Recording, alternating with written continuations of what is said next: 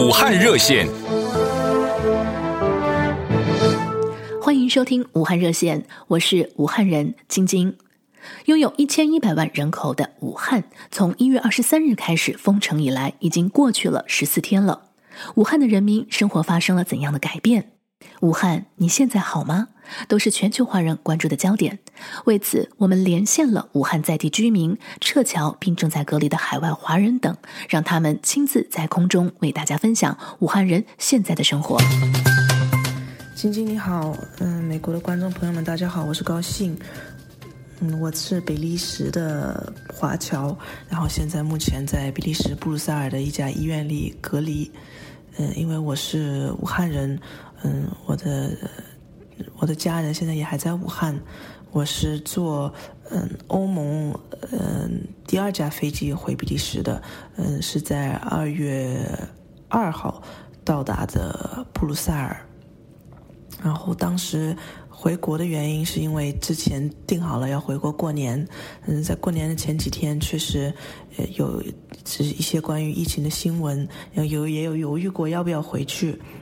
但是也有考虑到就是自己的职业的原因吧，嗯，因为我也是医疗的工作人员，总觉得家乡发生的这种事情，还是希望能回去看一看，嗯，然后呢，当时呢一些口罩啊、消毒液啊也开始买不到了，所以也当时也希望给家里带一点带一点物资回去，所以呢没有想太多，就坐上呃应该算是武汉到达的最后一班国际航班吧，嗯。在二十三号的早晨九点半到达的武汉机场，最后一班机回到了武汉哈。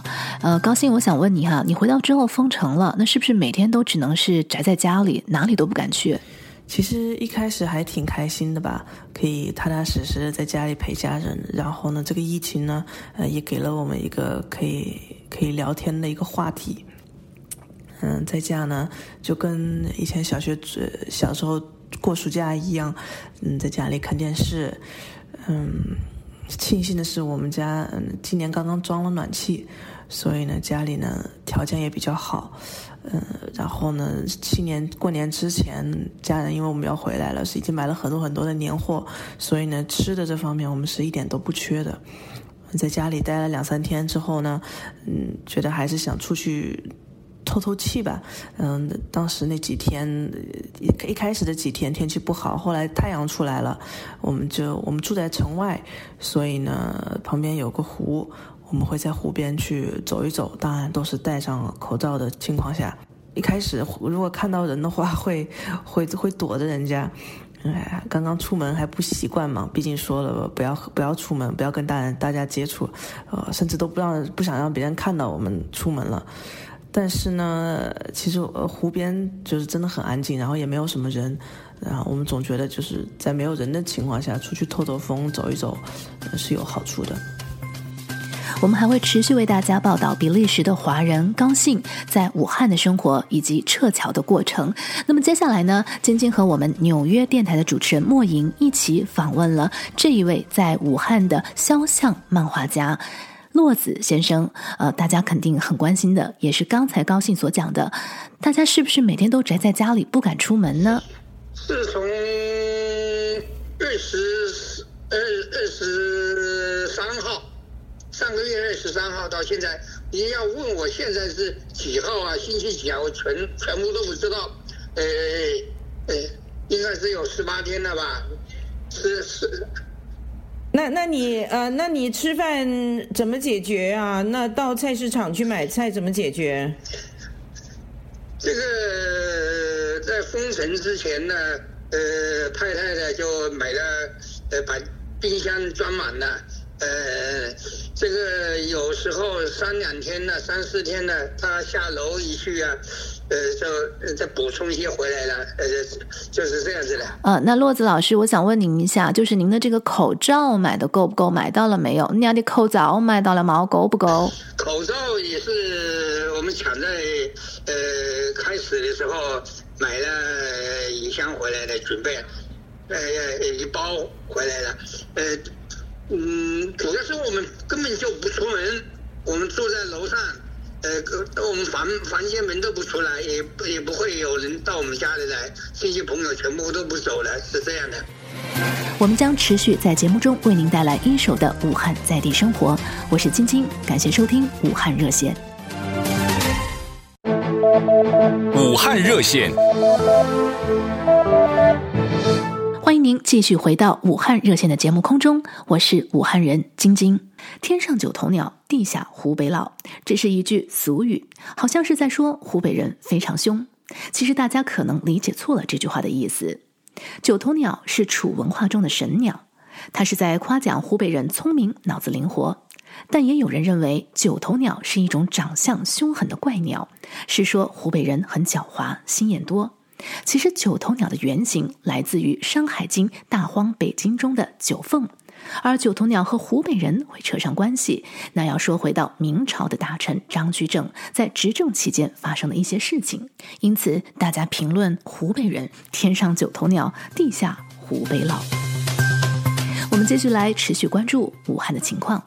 二月七日凌晨三点四十八分，武汉中心医院的官方微博发来了一条推文。我院眼科医生李文亮在抗击新型冠状病毒感染的肺炎疫情工作中不幸感染，经全力抢救无效，于二零二零年二月七日凌晨两点五十八分去世。对此，我们深表痛惜和哀悼。李文亮医生的过世引起了很大的反响。今天，我们就连线武汉的群众，来听听他们怎么看待这件事情。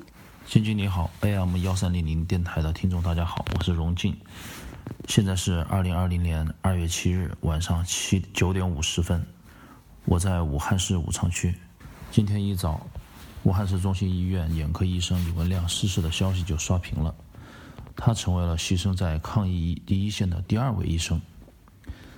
对此，我们深感悲痛，愿逝者安息。作为年轻的八零后，像李文亮这样的医生。和医务人员坚守在一线，面对疫情的危险还有很多。在此，我请他们保重健康。今天我听到最多的消息，莫过于他的妻子和孩子生病了，去世。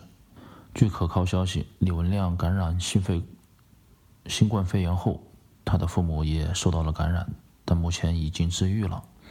他的妻子和孩子也于昨天。